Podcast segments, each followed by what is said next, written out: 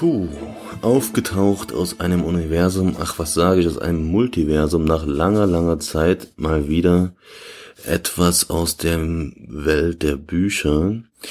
Ja, das war, das war wirklich, das war toll. Das waren vier Bücher, 1773 Seiten. Wie gesagt, ich fühle mich wie aufgetaucht aus dieser Welt, aus diesem Universen, diesen ähm, Multiversen, wie gesagt. Ähm, ganz, ganz großartig. Ähm, viel zu sagen mm, ist da auch gar nicht nötig oder auch besser nicht, denn das ist jetzt äh, schwierig. Hier möchte ich einfach nicht so viel spoilern. Ähm, deshalb kurz vielleicht nur, worum geht's? Terry Pratchett und Stephen Baxter. Hm.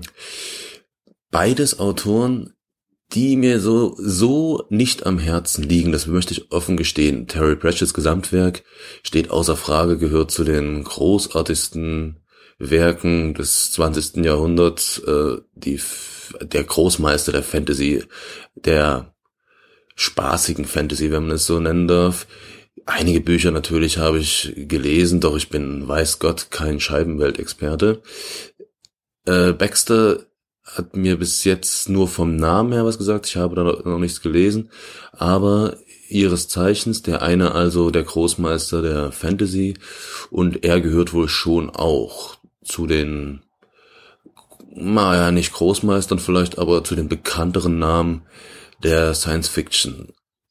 Nun, wenn man diese beiden Herren dann also so sieht und die tun sich zusammen, um nicht nur ein Buch zu schreiben, sondern ein Universum zu schaffen, als besteht aus fünf Büchern. Das fünfte Buch habe ich jetzt noch nicht gelesen, aus einer Mischung aus Bequemlichkeit, es ist noch bis jetzt nur auf Englisch vorhanden und auch, ich gebe zu, so toll es war, ähm, die Lust, doch mal wieder was anderes zu lesen. Und man hat dann noch so einen kleinen Bonus, äh, wenn es dann da ist. Dann kann man noch ein großes Wiedersehen feiern und den Abschluss würdig begehen. Das war jetzt weniger, worum es geht, sondern so eine kleine Einleitung, worum es geht. Und ich glaube, das ist dann in dem Sinne kein großes Spoilern. Die, das Grundsetting, die, die Geschichte, auf der sämtliche weiteren Geschichten aufbauen, ist eine kleine, simple, aber gewaltige Entdeckung, nämlich die, dass mittels einer kleinen Konstruktion die offen im Internet steht und für jeden schnell und leicht nachbarbar ist, man von der allseits bekannten Erde entweder nach links oder nach rechts auf eine Alternativerde wechseln kann. Äh, das baut also auf, den, auf der Theorie der Multiversen auf und setzt das jetzt einfach mal voraus, dass dem so ist, um diese Geschichte fortzuspinnen und die ist über jeden Zweifel erhaben und gelungen und steckt voll von Nebengeschichten, Nebenbetrachtungen, viel Sach, viel, viel Dinge kommen da zum Thema, äh, kommen zur Sprache, die eher nachdenklich machen, als wie man es bei einem Pratchett-Buch erwarten würde, schmunzeln lassen.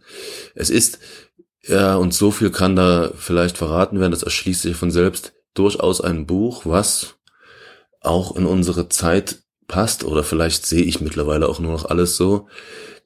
Äh, diese Erde, die wir jetzt haben, so voll gerümpelt und äh, komplex und äh, mit zahlreichen Problemen gesegnet.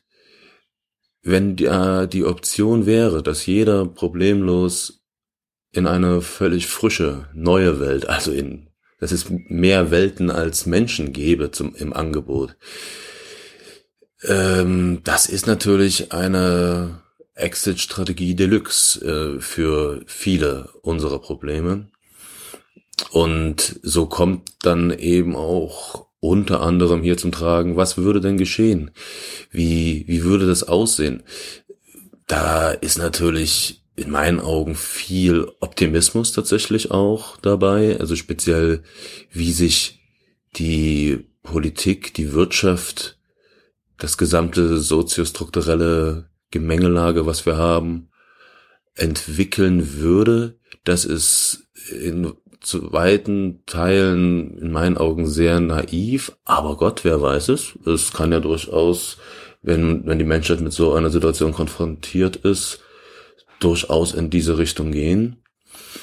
Nun, also Hauptteil natürlich im ersten Buch ist die Entdeckung und die Beobachtung, wie Menschen, wie unterschiedlich Menschen mit äh, diesem Freiraum umgehen.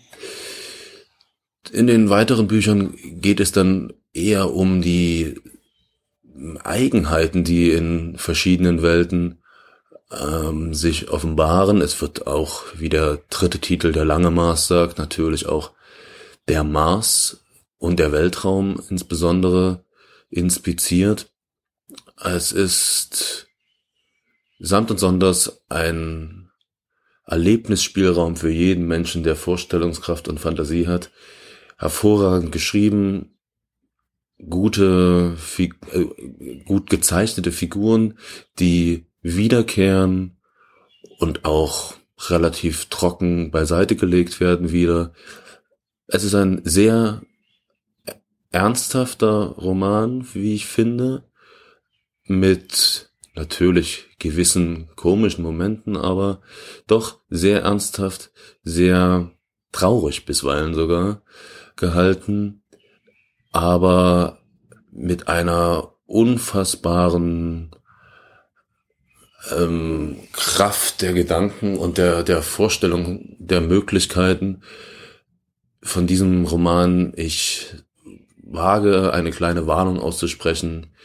Wer hier anfängt zu lesen und so ein wenig gerne träumt und äh, sich das alles vorstellen mag und eben nicht so der reine Fantasy-Typ ist, sondern der gerne Wissenschaft und äh, rationale Herangehensweisen dann doch mag. Wer, wer das, wer diese zwei Dinge irgendwie in seinem Herzen vergraben hat und sowas gerne liest, der ist ja nicht nur wohl äh, aufge, wohl, ähm, wie sagt man, naja, gut beraten, sondern dem ist mein Schicksal warnendes Beispiel.